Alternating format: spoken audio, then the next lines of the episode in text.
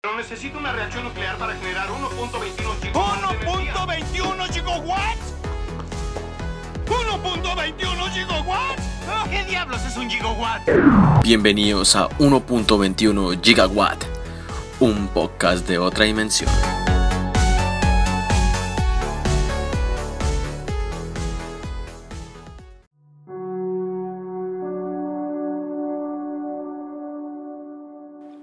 Bienvenidos a un nuevo episodio de 1.21 Gigawatt. Les habla Marlon Cáceres desde confines de tierras americanas y les pido un perdón por no sacar episodios tan seguidos. He estado ocupado con esta nueva normalidad que es dar clases online. Todavía me estoy acostumbrando. Bueno, pues de por sí ya pasaba mucho tiempo frente a la computadora, pero ahora creo que si el día tiene 24 horas, me la paso 25 frente a la computadora. Pero hay que hacerle, hay que hacerle y son parte de los nuevos retos que traje, que trae esta nueva forma de vivir de, de este virus, ¿no? Hoy les voy a hablar de un tema que me ha causado algunos conflictos emocionales, me ha provocado bastante rabia, pero a la vez entiendo que todo es parte del, medio, del marketing, de las empresas eh, que crean cine y televisión y entretenimiento. El tema del día de hoy es la nostalgia y cómo utilizan la nostalgia para vender productos en vez de crear memorias al igual que lo hacían cuando éramos todos pequeñitos. También les tengo una muy buena noticia, pero se las voy a dar después de esta cuñita comercial.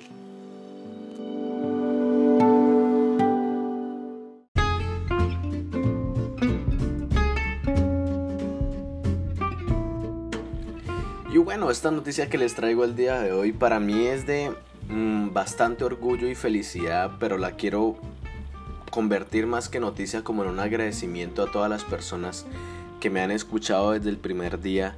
Siento que cuando creé este podcast lo hice más como por crear una audiencia, por dirigirme probablemente a mis amigos, a las personas que comparten los gustos, que disfrutan del cine, de la literatura, de todo esto que llaman la cultura pop. Y nunca creí que fuera a llegar como a algo más. En algún momento me dije como, no, Marlon, lo, lo vas a dejar. Simplemente fue como una experiencia. Probablemente más adelante vas a tener otro programa y todo eso. Pero me di cuenta que episodio tras episodio le estaba echando como un poquito más de ganas. Sentía como la presión de, de un trabajo pero de un trabajo que tú disfrutas. Tú dices como que, oye, voy a hablar de este tema, voy a buscar información, les voy a contar esto, les voy a dar mi opinión. Y siento que eso me generó como bastante alegría y, y sí, una carga. Como todo, no es que esto te salga así como dicen por ahí, te salga fácil créanme, detrás de un episodio hay miles de tomas, de momentos donde me equivoco, donde se me traba la lengua, donde a veces tengo como una opinión de que no, Marlon, así no son las cosas.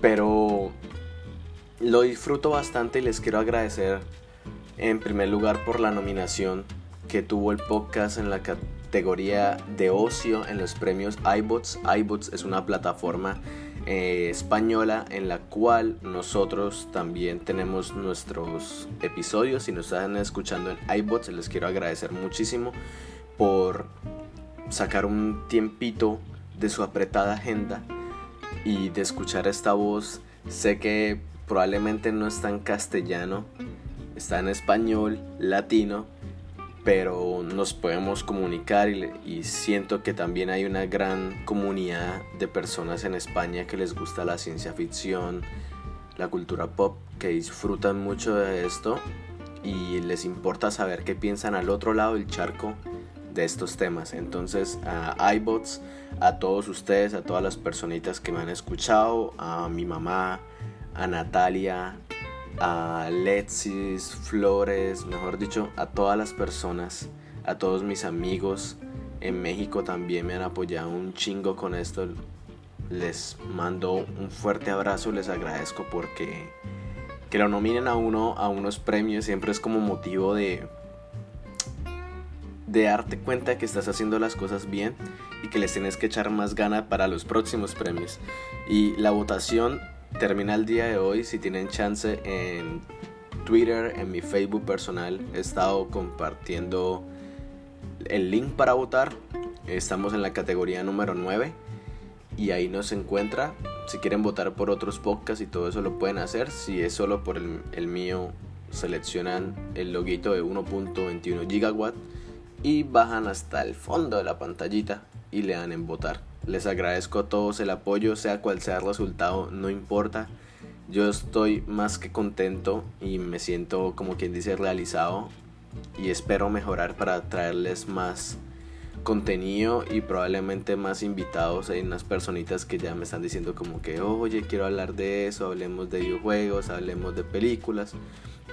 A todos ustedes siempre están más que bienvenidos acá y en cualquier momento cuando ustedes quieran se pueden contactar. En Twitter estamos como arroba gigawatt podcast. En Instagram también gigawatt podcast. Y pues en Spotify, iBots, Apple Podcast estamos como 1.21 gigawatt. De nuevo, muchísimas gracias. Esto no lo conseguí yo solo, lo conseguimos todos. Y espero traerles más episodios, más no sé, diversión y, entretenimiento para que se distraigan, para que escuchen esos podcasts cuando vayan a su trabajo o cuando están esperando el metro o simplemente cuando estén en su casa sin nada que hacer y quieran escuchar esta horrible voz. Les agradezco demasiado, los llevo en mi corazón, muchísimas gracias por el apoyo y no olviden apoyarnos en la votación, el día de hoy se cierra y espero tengamos un fuerte apoyo por parte de nuestra hermosa audiencia, la mejor audiencia de los podcasts. Gracias, gracias, miles, miles de gracias. Y como hijo Gustavo Cerati, gracias totales.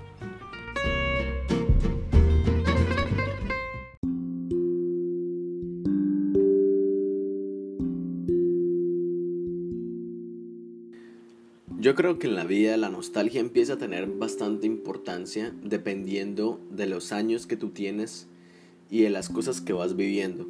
Por ejemplo, he visto que muchas personas que ya son adultos mayores empiezan a añorar las cosas que pasaron en la infancia o en la juventud, porque ya no las pueden hacer, porque las personas con las que la compartieron ya murieron.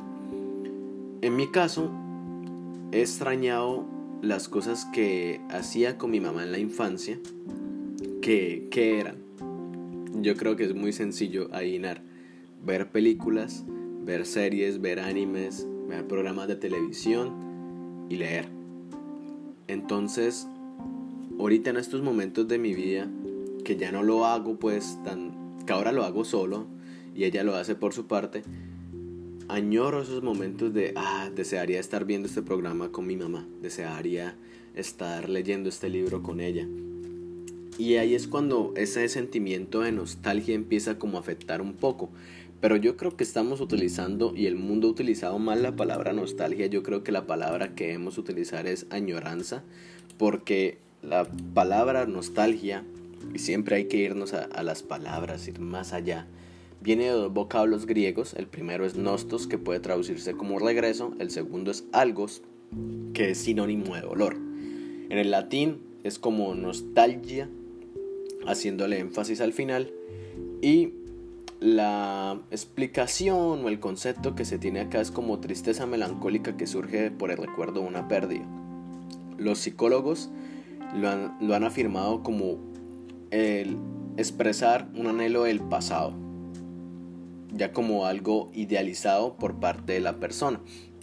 La RAE, la Real Academia Española, tiene dos significados. El primero, pena de verse ausente de la patria o de los deudos o amigos. El segundo, tristeza melancólica originada por el recuerdo de una dicha perdida. Y ustedes se preguntarán, Marlon, ¿qué melancolía tienes? ¿Qué dicha perdida tienes? Mm, no es tanto como una dicha perdida, sino es como una añoranza a esos momentos que compartía junto a mi mamá, que se haría estarlo haciendo en estos momentos. Entonces como que tú empiezas a valorar un poco más lo que hiciste en, un, en cierto tiempo de tu vida y empiezas a restar la importancia de lo que pasa ahora. No es que uno le reste importancia, sino uno lo recuerda con fervor, ¿no? Yo creo que si uno ha crecido con un papá o con una mamá, yo no tenía momentos o uno recuerda viendo esas películas en la sala, eh, en mi caso en un televisor chiquito, luego en un televisor grande, luego hasta que hicimos el esfuerzo de comprar uno más grande y uno decía, wow, cómo cambia. O cuando, por ejemplo, a veces no teníamos dinero o mi mamá estaba trabajando y yo tenía que ir al cine solo. Y lo que yo llegaba era a contarle la película a mi mamá. y era muy gracioso porque hice eso muchas veces y era por ese, ese gusto de, de ver cine y yo creo que cuando mi mamá me contaba, y ahí viene como ese, ese, esa añoranza que yo tengo sobre el cine y por eso lo valoro tanto, es porque mi mamá me cuenta que cuando ella era joven se la pasaba en el cine. Yo me imagino que en esa época o era más barato o ella tenía amigos, no sé, pero siempre me dice, no, me evitó estas películas en blanco y negro, por eso es que estoy ciega prácticamente, porque me la pasaba en el cine. Y ella me contaba estas películas de vaqueros, de Charles Bronson, bueno, Casablanca. Y yo, yo digo, wow, quisiera haber estado en esos momentos con mi mamá y ver Casablanca. Y me decía que muchas de ellas a veces llegaban con subtítulos o algunas no, pero que las veían.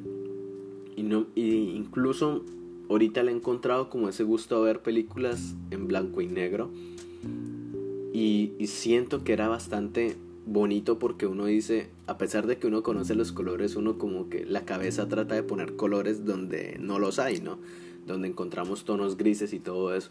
Entonces siempre que mi mamá me, me, me contaba sobre todas esas películas, que Clint Eastwood de vaqueros, y a mí me gustan las películas de vaqueros, creo que ella me transmitió ese gusto y siempre voy a estar agradecido por eso porque es algo como bastante esencial para mí. Creo que el cine ha sido esas cosas eh, hermosas donde los sueños o las todas las ideas que uno tiene se pueden hacer realidad. Entonces, cuando mi mamá me habla del cine de esa forma, a mí me da nostalgia.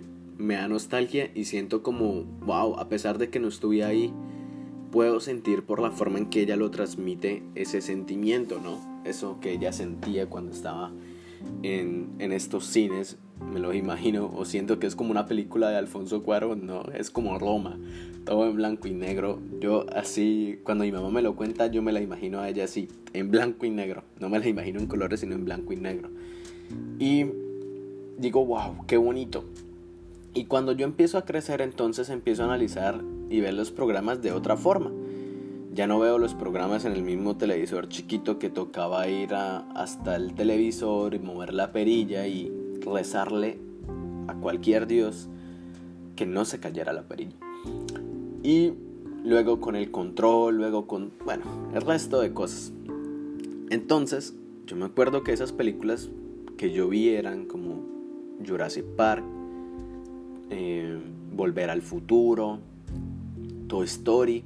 Y con Toy Story es de donde viene esa rabia o esa nostalgia, añoranza.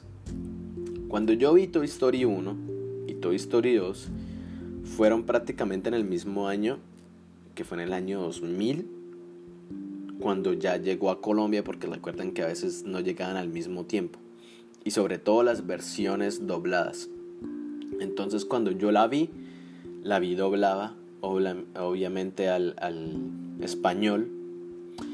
Y me gustó bastante.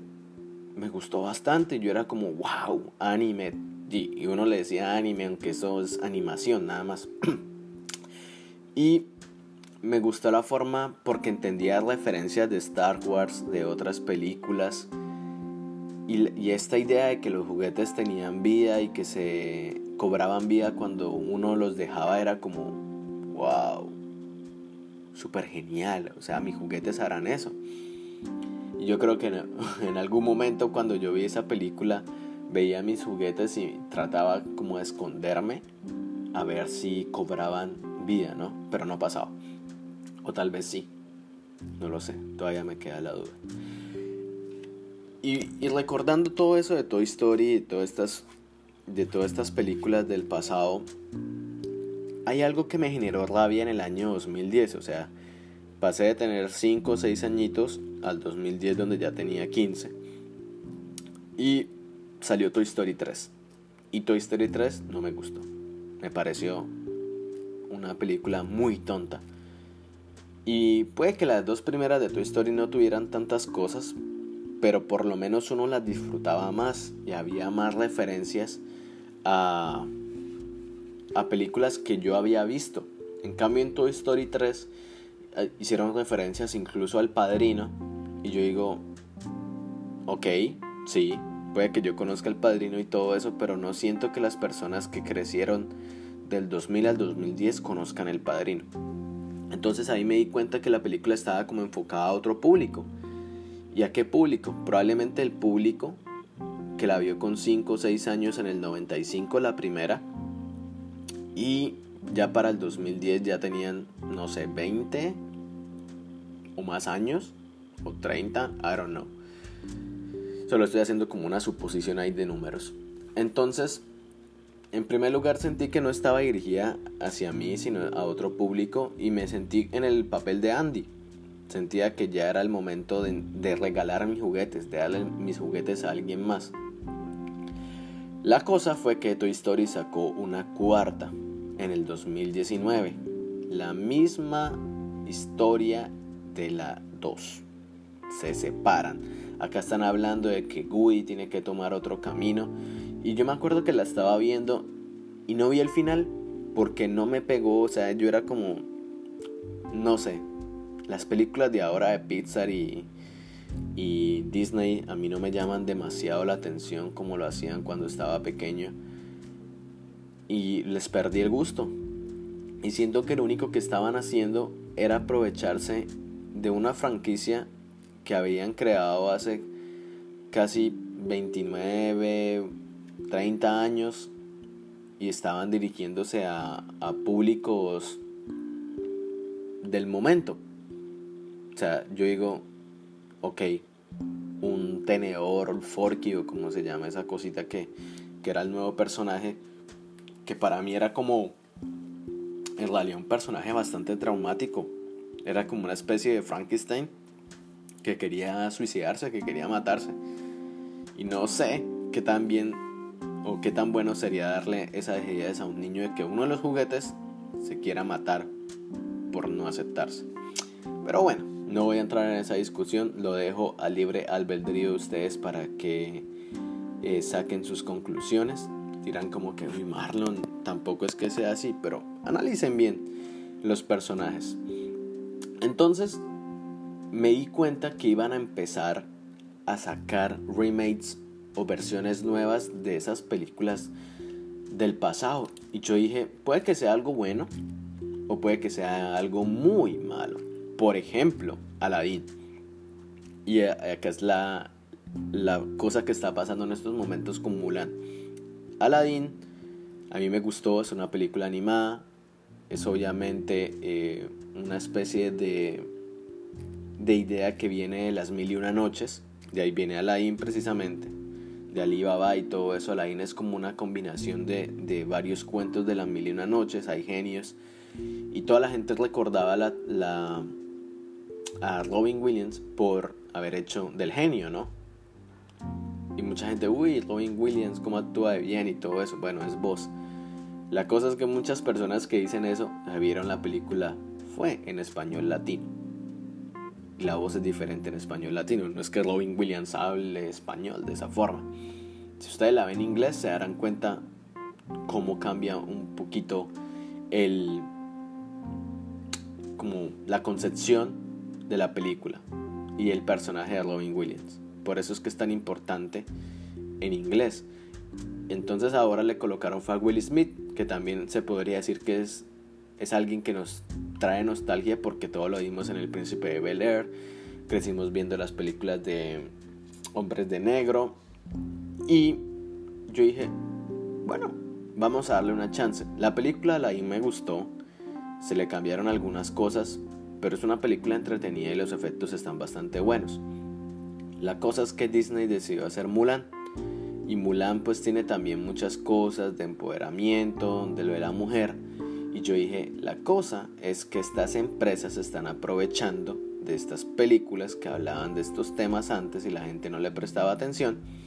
Y lo que van a hacer es aprovechar ese producto y lo van a dirigir a otro público con el mensaje que se le está dando importancia ahora. No estoy diciendo que antes lo del empoderamiento de la mujer sea algo que no fuera importante, solo que ahora tiene más importancia. Entonces están aprovechando esos personajes como las princesas, como eh, los que vienen de abajo, para enviar esos mensajes y yo digo, ¿qué tan necesario es que hagan eso?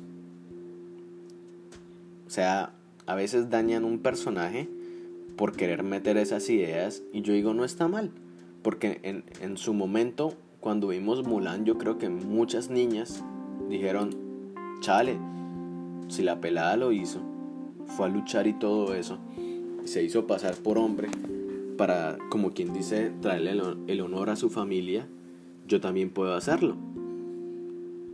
Y en esa época estuvo bien. Y ahora es como, oigan, todas tienen que hacer esto así. Y no necesariamente todos lo tienen que hacer.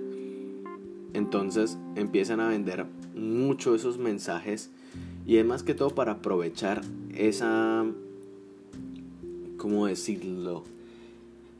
Aprovechar que la noticia esté caliente y que el público esté caliente para dirigirla y digan, wow, la gente va a ver esto porque estamos hablando de ese tema. Si me hago entender, se aprovechan de esas cositas para vender un producto. ¿Qué pasa con Mulan?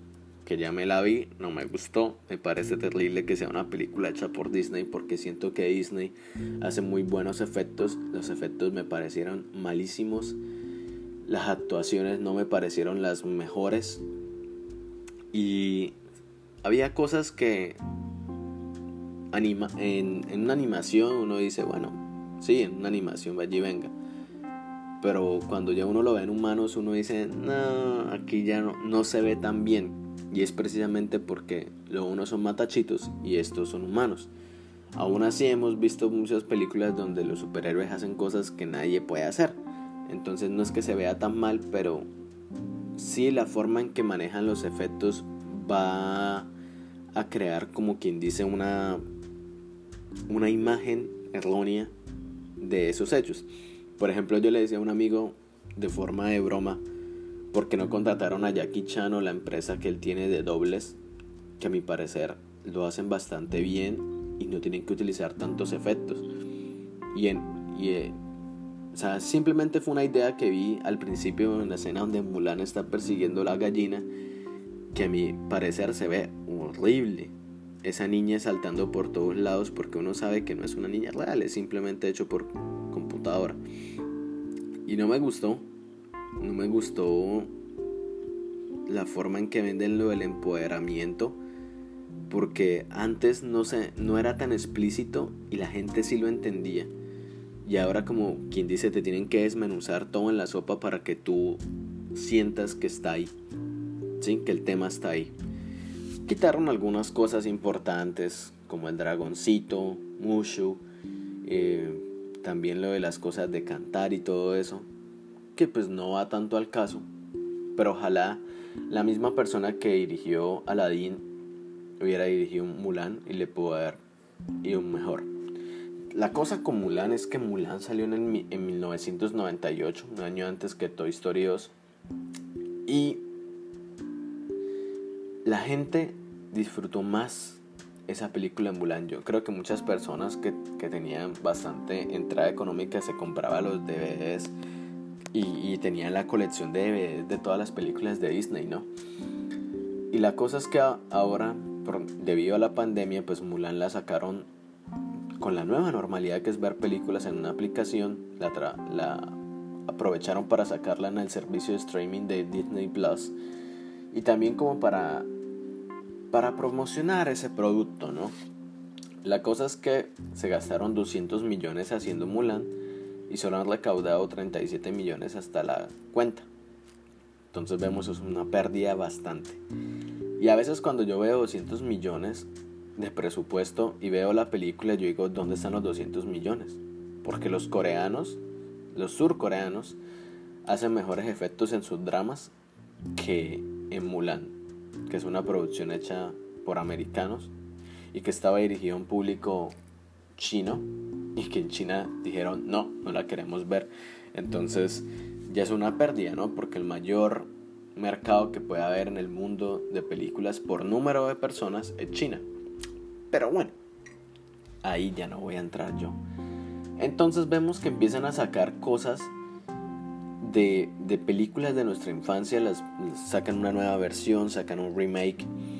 Y algunos de ellos a mí me parece que los hacen bien y otros los hacen mal y no me gusta cuando se explota esta idea de algo con lo que uno creció. Por ejemplo, yo les voy a poner películas con las que crecí, pues Bad Boys, Chicos Malos, Bad Boys, Bad Boys, What you gonna do, what you gonna do, what they comfort you. Y todos veíamos a Will Smith y a Martin Lawrence haciendo pues de policías, deteniendo diferentes misiones, ya habían sacado dos películas de Bad Boys y el año pasado sacaron Bad Boys 3 for Life, o sea, de por vida. Y prácticamente veíamos que los personajes de dos policías rebeldes ya eran dos policías de edad rebeldes, solo uno, y uno que ya quería eh, dedicarse a su familia, que es normal, ¿no? Ya el uno dio un paso y el otro no lo había hecho. Entonces, en toda la película de dos policías rebeldes, For Life, Bad Boys For Life, todo el tiempo te estaban hablando de, de cómo ya tenían que superar eso, de que tenían que dedicarse a su familia, a sus nietos. Y toda la película se basa en ese argumento. Y que Will Smith, o el personaje de Will Smith, tenía un hijo perdido, ¿no? Entonces esto ahí, ahí me dio bastante risa porque Mike, el personaje de Will Smith, como que no quería ya eh, dejar el arma o entregar su, su, se me olvidó ahora cómo se le llama esto, su placa de policía. Y el otro ya prácticamente no quería hacerlo. Y se notaba un Mike Lawrence que me imagino debe, debe haber sido difícil porque ya no tiene el mismo físico que tenía cuando sacaron la primera de Bad Boys. Y todo el tiempo estaban con ese tema y al final la película termina con ese tema de que bueno, tal vez sí ya es hora de retirarnos. O no. Siempre le dejan a uno la duda, ¿no? La película pues es entretenida, sale Nicky Jam. Pero no me gustó tanto por eso, porque era muy notorio que iban a hablar de esa nostalgia o eso de tener que dar el siguiente paso en la vida, que es prácticamente dejar de hacer lo que tú estabas acostumbrado. Otra película que le tengo bastante aprecio es una que se llama Top Gun. En español creo que se llama, denme un segundo, sí, Pasión y Gloria. Y esta es prácticamente como esa de, de no de policías, sino de sargentos o tenientes navales donde pilotean una nave y tienen varias situaciones, tienen peleas con sus subalternos y todo eso. Y precisamente Top Gun salió en el año 86, protagonizada por el capo, el genio Tom Cruise. Y ahorita van a sacar su secuela, o sea, imagina del 86 al 2021 van a sacar Top Gun Maverick y se va a tratar sobre el, el amigo de, de Tom Cruise y ahora es la nueva generación prácticamente. Es como Tom Cruise va a instruir a este muchacho en toda esta academia de pilotos de combate. Y yo me quedé como, ok, del 86 al 2021. Hmm. Tal vez lo hagan bien o simplemente se hayan a aprovechar o Tom Cruise aproveche que hizo estas películas donde les fue bastante bien porque Top Gun era más que todo una película de romance no era tanto una película de de batallas y todo eso. Sí había batallas, pero más que todo era como un romance, que era la, la otra protagonista. Otra película que también se han tirado bastante, a mí me gusta y es de mis favoritas, son Los Cazafantasmas, The Ghostbusters. Y siento que cuando sacaron los, las Cazafantasmas, la versión femenina, eh, simplemente se aprovecharon del tema de que, ah, bueno, si hay unos cazafantasmas, también debe haber unas cazafantasmas. Y lo mismo, empoderamiento y terminó siendo una película con unos, unas actrices que les va muy bien en Saturday Night Live, porque la mayoría de ellas son de Saturday Night Live, pero con esto cuando empiezan a actuar así, yo digo, no, no tienen tanto sentido porque prácticamente es como si cogieran las versiones de los personajes del 84 de Bill Murray, de Dan Aykroyd, de Ernie Hudson, de Sigurd Weaver, que es la, la, única mujer que tiene importancia en, las dos primeras, y lo que ahora hacen es poner a dos muchachos, a poner un grupo de muchachas a que actúen como ellos, si me hago entender Sería mejor que no actuaran como ellos, sino simplemente fueran como ellas, como eran los primeros cazafantasmas. Que el personaje de Bill Murray no era como el mejor, sino era como el que no le importaba casi y solo iba detrás de las mujeres. Pero la gente no lo veía de esa forma. Ahora, si vemos que colocan a alguien a actuar de la forma del personaje Bill Murray, mucha gente diría, uy, esa muchacha, ¿qué le pasa? La verían mal. Ese es el problema que hay muchas opiniones y la gente interpreta mal y nunca analiza bien el otro estereotipo. O sea, los originales, pues. Porque los originales tenían sus chistes pesados y todo eso. Bueno, no más. La otra, una rubia muy legal o legally blonde con Reese Witherspoon. También van a sacar una, una tercera parte y el problema es eso, cuando ya explotan la historia de una muchacha que se volvió abogada, que luego va al Capitolio y todo eso. Yo digo, ¿qué más nos pueden contar de esto? Que probablemente se va a enfrentar a otro problema donde van a sacar personajes de las dos primeras películas y la van a ayudar a superar una situación o ella tiene que luchar de que probablemente ahora es mamá y todo eso. O sea, está bien de que exploten el producto, pero no lo hagan bastante obvio, como lo hicieron con el de Bad Boys. Um, hay otras acá que siempre he dicho, por favor, no las toquen. Por ejemplo, Back to the Future, Volver al Futuro, por favor, déjenlas así. Y ya han dicho muchas veces que no van a hacer remakes y todo eso. Y yo les digo, por favor, Dios, déjalas así. La única que sí me alegra que va a sacar una cuarta parte es Matrix y porque las hermanas Wachowski son las que la van a dirigir, o sea, las directoras, antes eran directores, ahora son directoras, y vuelven los personajes principales, ¿no? Entonces es bastante bueno y siempre hubo, hay muchas cosas que contar de, de Matrix. De Jurassic Park o Jurassic World, como lo llaman ahora, siento que ya van a crear otro tipo de dinosaurio y ya uno dice, men, ya se están pasando, ya ni siquiera esos dinosaurios existen, sino es como el ser humano está empezando a explotar esos dinosaurios y prácticamente con la última no vamos a llegar a un punto donde los humanos van a tener una guerra con los dinosaurios y eso no me gusta, porque prácticamente es lo mismo, la extinción de la raza, pues, de una o de la otra. Y el hecho de que los humanos nos enfrentemos con los animales a mí no es que me gusta mucho. Entonces vamos a ver cómo se aprovechan de eso. Y ojalá no sea una película rara. Sé que va a salir en el 2021 la Jurassic World. No, no sé si ya tiene título oficial, pero sé que es Jurassic World. Indiana Jones, pasó lo mismo con Indiana Jones. No, o sea, ya van a sacar otra y Harrison Ford ya está bastante ahí, ya me da miedo de que haga más películas. No estoy diciendo que las películas de Indiana Jones sean malas, aunque la última fue bastante mala, pero no exploten. Cinco películas ya es suficiente.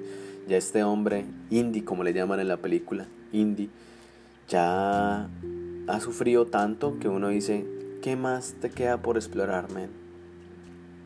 Falta que digan de que no, que Harrison Ford ahora va a explorar la muerte, el infierno.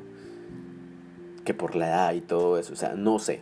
No sé qué más quiere sacar Spielberg con, con Indiana Jones 5. Y han asegurado que ya es la última. O sea, de por Dios. Harrison Ford ya está de bastante edad. Otra que le quieren hacer remake es Los Goonies. A mi parecer esa película está muy bien hecha y no deberían sacarla. Y lo que han aprovechado un poco es utilizar nuevas películas para retratar cosas que antes veíamos en el cine.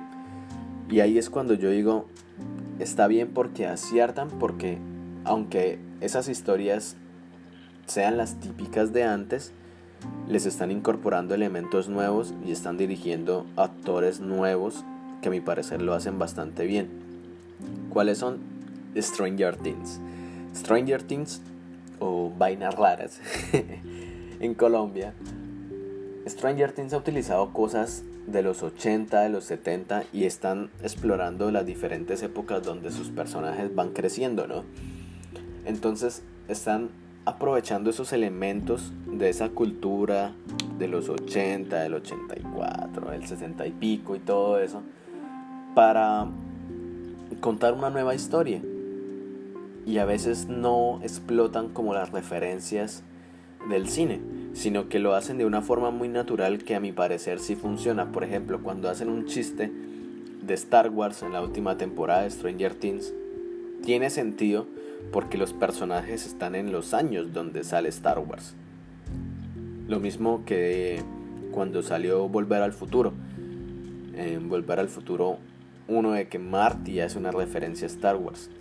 Tiene sentido porque en esa época la gente estaba viendo Star Wars, porque estaban saliendo las películas. Entonces ahí uno dice, oh, entiendo eso porque ya lo vi. Diferente a que te vendan un chiste así súper eh, malo de, no sé, una película de los 80 o de principio de siglo, en estos tiempos de ahora donde nadie lo ha visto. Entonces ahí como que no tiene mucho sentido que hagan esa referencia. Y hay gente que dice, ay no, es que tú no sabes de cine porque no viste eso. Y yo como, men, si esa película salió a principio del siglo XX, o es obvio que no la voy a entender. Porque no la he visto. Destruyeme. Entonces, a veces siento que cuando hacen buenas referencias a cosas donde cronológicamente tiene sentido, sale muy bien. A mi parecer, ¿no? Hay gente que dice, no, güey, pues es prácticamente lo mismo. Pues depende, pero en Stranger Things no se siente como... O sea, no te botan esa idea de los 80s o de los 70s tan, tan explícita como otras como otras series otras películas que prácticamente lo utilizan es más como para decirle a los personajes que ya están viejos. Ahora, hay una película que me la vi recientemente, que es la tercera parte de... Se puede decir de dos películas que me gustaron y las vi hace algunos años, que literal no había nacido cuando salieron esas dos y las vi más que todo porque me gusta mucho el actor principal que es Keanu Reeves. Y estoy hablando de las películas de o las, la comedia de ciencia ficción llamada Bill and Ted, Bill y Ted. Tuvieron dos películas, la primera salió en el 89 que se llama Bill and Ted Aventura, excelente. La segunda, Bill and Ted Bogus Journey.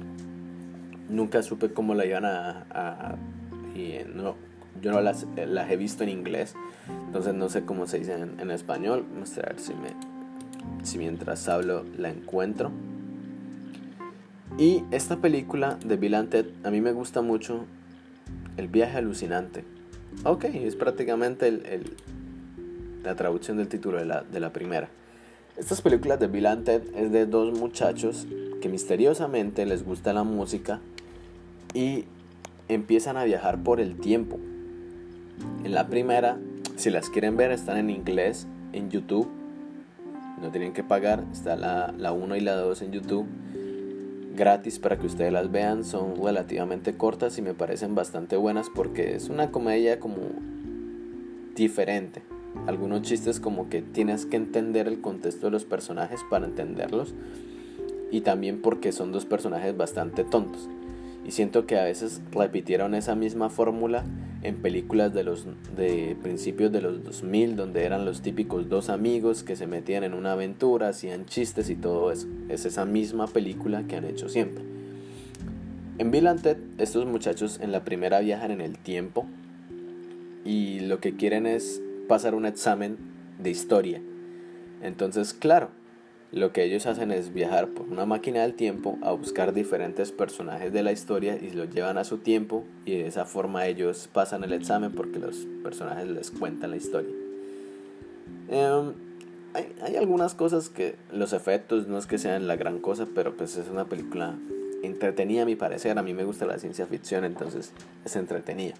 En la segunda ya van al infierno y se enfocan más en la música y cómo la, con la muerte pueden crear una banda de música. Y siempre están con la cosa de que van a crear una, una canción que una al mundo. Y ahí es cuando viene la idea de la tercera que sale en el 2020. Del 91 vamos al 2020 donde estos dos personajes ya están grandes, ya tienen hijos y están otra vez con la idea de crear una canción que una al mundo. Y ese es prácticamente el, eh, el argumento de esta última de la trilogía. Y es porque el mundo se va a destruir y ellos necesitan hacer esa canción y no saben hacer esa canción. En esta tercera, cuando la vi, yo dije, van a aprovechar que ya hay mejores efectos, eh, probablemente van a buscar esto personajes de esta época para hacer chistes y lo cual lo hicieron. No es que sea la mejor película, pero a mi parecer es muy... O sea, no, no se va de la temática de la primera y de la segunda.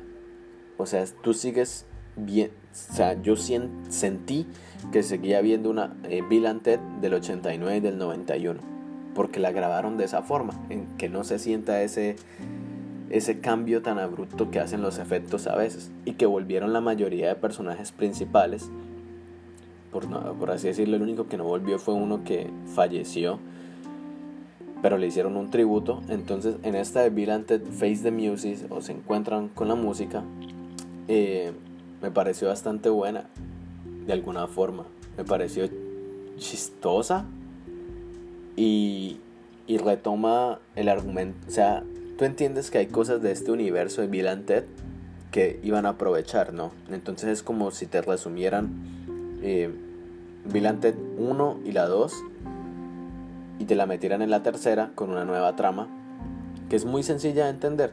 Unir al mundo a través de la música.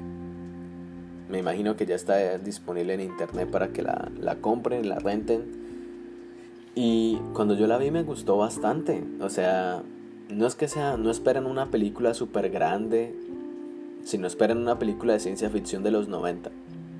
Malos efectos, pero que en el fondo tiene algún sentido. ¿Y cuál es el sentido de que estos personajes ya den ese, ese paso, ¿no? A la madurez. Es prácticamente lo mismo de Bad Boys. Que Bill and Ted den un paso a la madurez y tengan una familia y dejen la música atrás. Pero, diferente a Bad Boys, la música es lo esencial en esta película, no tanto el personaje Bill and Ted. Entonces durante toda la película van a explotar esa, esa idea y te das cuenta de que no es tan difícil, pues, de que al final de cuentas no es como que ellos tengan que dejar la música para mover, sino es como pasar la batuta a sus hijos. Y en Bad Boys es más como que, no, sí, hombre, ya después de todo lo que han pasado tienen que tienen que aprender y ya Mike dice, "No, está bien, ya voy a sentar", incluso con el hijo este que tiene al final uno dice como que, "Ah, ya, entonces al final sí te vas a vas a entregar la placa y la pistola, ¿no?" Y en Bill and Ted es completamente diferente. Ahí es cuando la cosa cambia. Y en esta película, lo, lo gracioso, invirtieron 51 millones en las tres Y las tres películas han generado 80 millones. Entonces sí, ganaron algo. Y créame, Keanu Reeves se siente uno que no es tan, o sea, que no, no ha cambiado el personaje de Keanu. A mí me gusta bastante, es como, es, es gracioso, pero de alguna forma uno lo disfruta porque uno dice, man, Keanu con todo lo que ha hecho con John Wick, ya uno dice, se siente diferente, ¿no? Pero en esta es bastante bueno. Entonces, les recomiendo si les gusta la ciencia ficción o esta ciencia ficción que se manejaba en los 90 y en los 80 que eran viajes en el tiempo y cosas irreales, ahí está Vilante para ustedes. Otra, y ya hablando más de, de programas de televisión, hay una película de un actor que a mí me gusta mucho que se llama John Cusack, que ha estado en las mejores películas de adolescentes de los 90 y de los 80 En el año 2000 sacó una película y precisamente él era tan famoso que los otros personajes que salen en la película ahorita son más famosos que él. Esa es la cosa. Y la película habla sobre el miedo al compromiso, el odio a tu trabajo, enamorarse y otros éxitos del pop. Se la promocionan como, una, como un disco de música. La película se llama High, High Fidelity, alta fidelidad en español me gusta mucho porque es como ese típico muchacho que no superó a sus exnovias y tiene un trabajo que probablemente lo odia pero no quiere cambiar por nada hasta que conoce a una muchacha. Y pues ya la cosa empieza a cambiar ahí. Esta película me gustó bastante y el año pasado anunciaron que iban a sacar una versión animada. Una versión, no, animada no, perdón, una versión a televisión y la hija de Lenny Kravitz iba a ser la protagonista principal, la cual se parece bastante, demasiado a la protagonista de, del año 2000. Pero a la gente no le gustó. A la gente no le gustó y la cancelaron con una sola temporada. Y a mí me gustó, sí, pero sentí que ya estaban como explotando mucho una relación. Porque en una película que dura menos de dos horas te cuentan cómo se conocieron, eh, los problemas que abordan, cómo esta muchacha ayuda a este muchacho a entender la vida de otra forma. Y en la serie te lo van como exprimiendo poco a poco y se centran más en el personaje de, la mujer. No sé si lo hacen por esto del empoderamiento y eso es otro tema que tenemos que hablar. Pero de alguna forma uno dice, van a terminar juntos. Pero en 10 episodios de casi una hora te van a mostrar diferentes cosas que no se ven en la película, obviamente por tiempo. Y ya al final yo sentía como... O sea, yo ya había visto la película y dije, sé que van a quedar juntos. Y al final de la primera temporada es como si no fueran a quedar juntos. Entonces es como que yo dije, bueno, probablemente para una segunda temporada van a van a meter más cosas del común de este momento, de esta generación, porque es que la primera está enfocada al año 2000, a la música que estaba saliendo en el año 2000, que estos muchachos trabajaban en esa tienda de discos. Y en esta es un poco como eh, la música que sale ahora, y con algo de la música de los 90. Pero entonces allí es como cogen el mismo argumento pero lo ponen dirigido al público y ahora. Y ahí es donde es el problema, porque es como, bueno, pues sí, sí, también he escuchado esa música, pero en la primera algunas canciones tenían sentido y la forma en que el personaje te, te iba contando la historia era bastante buena. Pero en la serie ya cambian esa forma, la forma de contar la historia no es tanto del personaje sino de los otros. Entonces, ahí cuando hacen las cosas un poquito mal, aún así les recomiendo mucho tanto la, película y la, y la serie. Si pueden, vean la serie primero y luego vean la película y se darán cuenta de que estoy hablando. Yo cometí el error de, de primero ver la, la, película y luego ver la serie. Entonces, claro, pues cuando vi la, la serie tenía esa esa idea ahí de, oh no, ¿por qué no está ya Black? Ya Black era súper importante. Entonces, es algo como de lo que les puedo recomendar de cine. Y bueno, y así podríamos seguir analizando y analizando. Y lo que no me gusta de estas empresas como Disney es que empiecen a aprovecharse de eso de la nostalgia para sacar productos, para vender eh, tópicos o temas que son relevantes ahora y crean que los personajes de los 90 o de los 2000 tengan que tener precisamente esa, esa visión del mundo o, fueron formados bajo la concepción de esos problemas que están pasando ahora. Eh, no sé qué pensarán de ustedes, déjenme en su opinión. Si, si han compartido esto de, de, que sienten de que están dañando las, las cosas con las que uno creció, recuerden que tenemos Twitter, ahí me pueden dejar todos sus comentarios. En Facebook algo como Marlon Cáceres, Twitter arroba llegagua podcast. En iBots pueden comentarlo.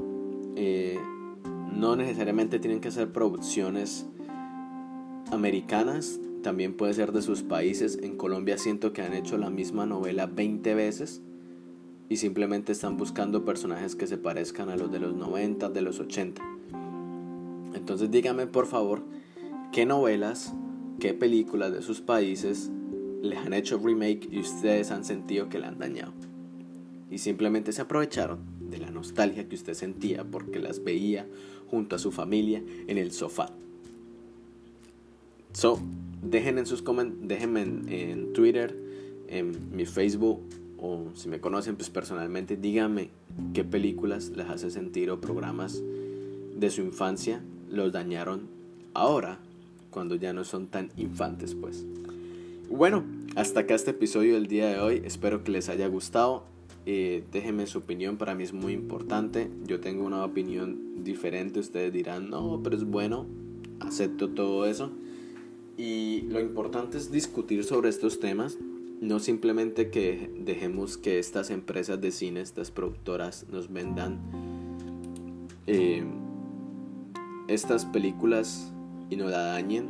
Yo creo que uno como televidente, como espectador también tiene una voz y déjenselo saber, tuiteen. A veces la gente no tuitea, no dice nada, simplemente como, ah, no, ellos no me van a leer. Nunca sabemos. Tocar no significa entrar y siempre es importante que nuestra voz silenciada sea escuchada, incluso por las personas que te rodean, es bastante importante escuchar de eso y yo creo que tener una discusión en familia, con amigos sobre un tema es de lo mejor. Muchísimas gracias por escuchar todo este episodio, espero que les haya gustado.